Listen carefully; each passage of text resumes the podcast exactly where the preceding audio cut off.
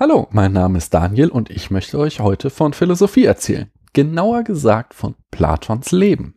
Platon wurde entweder 428 oder 427 vor Christus geboren. Genauer wissen wir das nicht. Das waren die ersten Jahre des Peloponnesischen Krieges, der noch bis zu Platons 24. Lebensjahr fortgeführt werden sollte. Stellt euch bitte mal kurz vor, dass euer Land in den ersten 24 Jahren eures Lebens Krieg geführt hätte. Aber auch wenn es sicher nicht spurlos an ihm vorüberging, dürfte der Krieg Platons Leben auch nicht allzu schwer gemacht haben. Denn er stammte aus einer alten und reichen Athener Adelsfamilie und es fehlte ihm wohl an nichts. Es gibt die Legende, dass Platon ursprünglich nur sein Spitzname gewesen sei, der aber im Laufe der Zeit zu seinem Rufnamen wurde. Demnach leitet sich Platon vom griechischen Wort für breit ab und kam daher, dass Platon als jugendlicher Ringer war und eine außergewöhnlich breite Brust hatte. Wie gesagt, das ist eine unbewiesene Legende, aber ich fand sie so schön, dass ich sie euch nicht vorenthalten wollte. Wir wissen, wie auch schon bei Sokrates hingegen mit Sicherheit, dass Platon eine gute Schulbildung genoss, zu der sicher auch Sport und somit auch Ringen gehörte. In jungen Jahren soll sich Platon als Dichter versucht haben. Er habe später aber alle seine Dichtungen verbrannt. Letzteres geschah sicher, weil er mit zunehmendem Alter harscher Kritiker der Dichter wurde. Allerdings sind seine philosophischen Texte formvollendet und rein literarisch ohne Rücksicht auf den Inhalt schon ganz große Kunst. Doch zurück zum Krieg. Der junge Platon scheint die Demokratie für die Niederlage Athens im Peloponnesischen Krieg verantwortlich gemacht zu haben. Dies war wohl der Samen, aus dem eine lebenslange Feindschaft dieser Regierungsform gegenüber erwuchs. Mehrere seiner Verwandten gehörten dann den 30 Tyrannen an, von denen ich euch auch schon bei Sokrates erzählte. Und diese Verwandten forderten auch den demokratiefeindlichen Platon auf, sich an der Diktatur zu beteiligen. Dies lehnte der Sokrates-Schüler allerdings ab, weil er das Regime der 30 für verbrecherisch hielt. Platons erster Philosophielehrer war noch vor Sokrates ein gewisser Kratilos, dem er auch mit dem nach ihm benannten Dialog ein Denkmal gesetzt hat. In diesem Denkmal wird Kratilos natürlich von Sokrates komplett in den Schatten gestellt. Im Alter von 20 Jahren wurde Platon dann allerdings schon ein Schüler von Sokrates und blieb es bis zu Sokrates Tod. Platon war während Sokrates Prozess anwesend und wollte auch bei seiner Hinrichtung ihm beistehen, konnte aber nicht kommen, da er krank war. Diese Hinrichtung nannte Platon später den Wendepunkt in meinem Leben. Platon radikalisierte die Tatsache, dass das demokratische Athen seinen Lehrer hingerichtet hatte, weiter und führte Jahre später zu seinen antidemokratischen Forderungen an einen für ihn idealen Staat. Vorerst hatte er jedoch die Schnauze voll von Athen und begab sich auf eine mehrjährige Reise. Das machte er nicht zuletzt auch, weil in Athen das Pflaster für Sokrates Schüler wohl gerade sehr heiß war und Platon noch nicht selbst am Schierlingscocktail nippen wollte.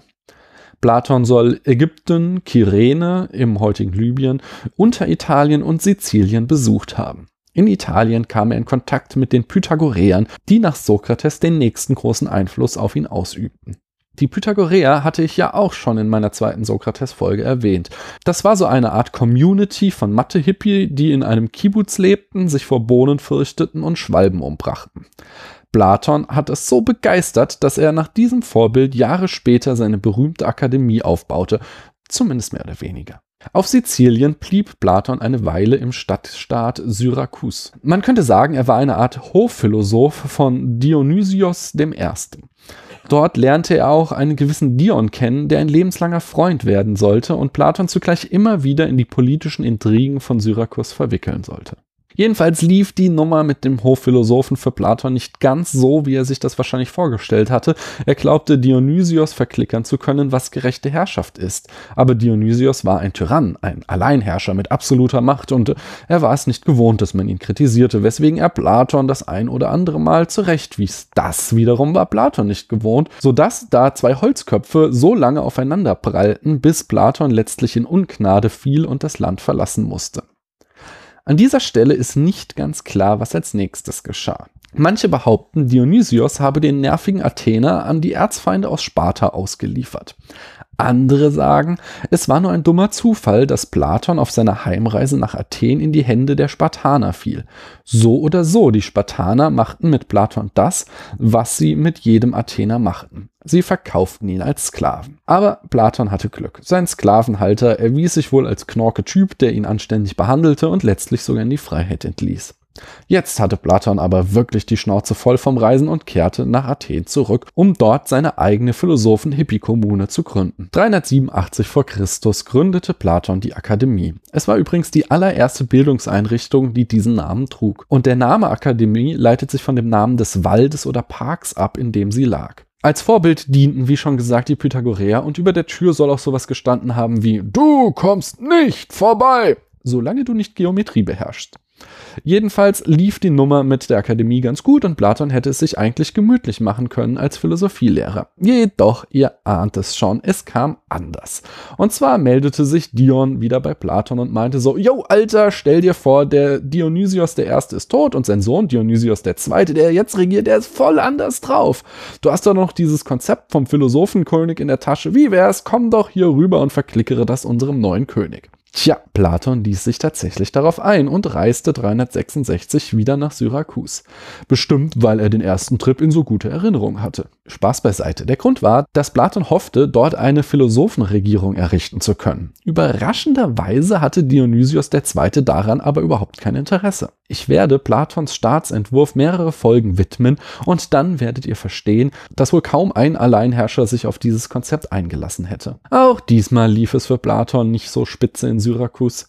Erst versuchte Dion gegen den Tyrann zu intrigieren und ihn so zu stürzen, aber weil das fehlschlug, wurde er verbannt und als dann Platon ohne Dion keinen Bock mehr auf Syrakus hatte, wurde ihm diesmal die Ausreise verboten und nur befreundete Pythagoreer schafften es, Dionysios umzustimmen, sodass Platon 365 wieder nach Athen abreisen konnte. Kaum war Platon weg, fing Dionysios II. wieder an, ihn zu bezirzen, wie so ein Alkoholiker, der verspricht, nie wieder zu saufen. Er meinte, das sei doch alles nicht so gemeint gewesen und dass Platon doch zurückkommen soll. Man könne doch über alles reden, zum Beispiel auch über die Verbannung von Dion.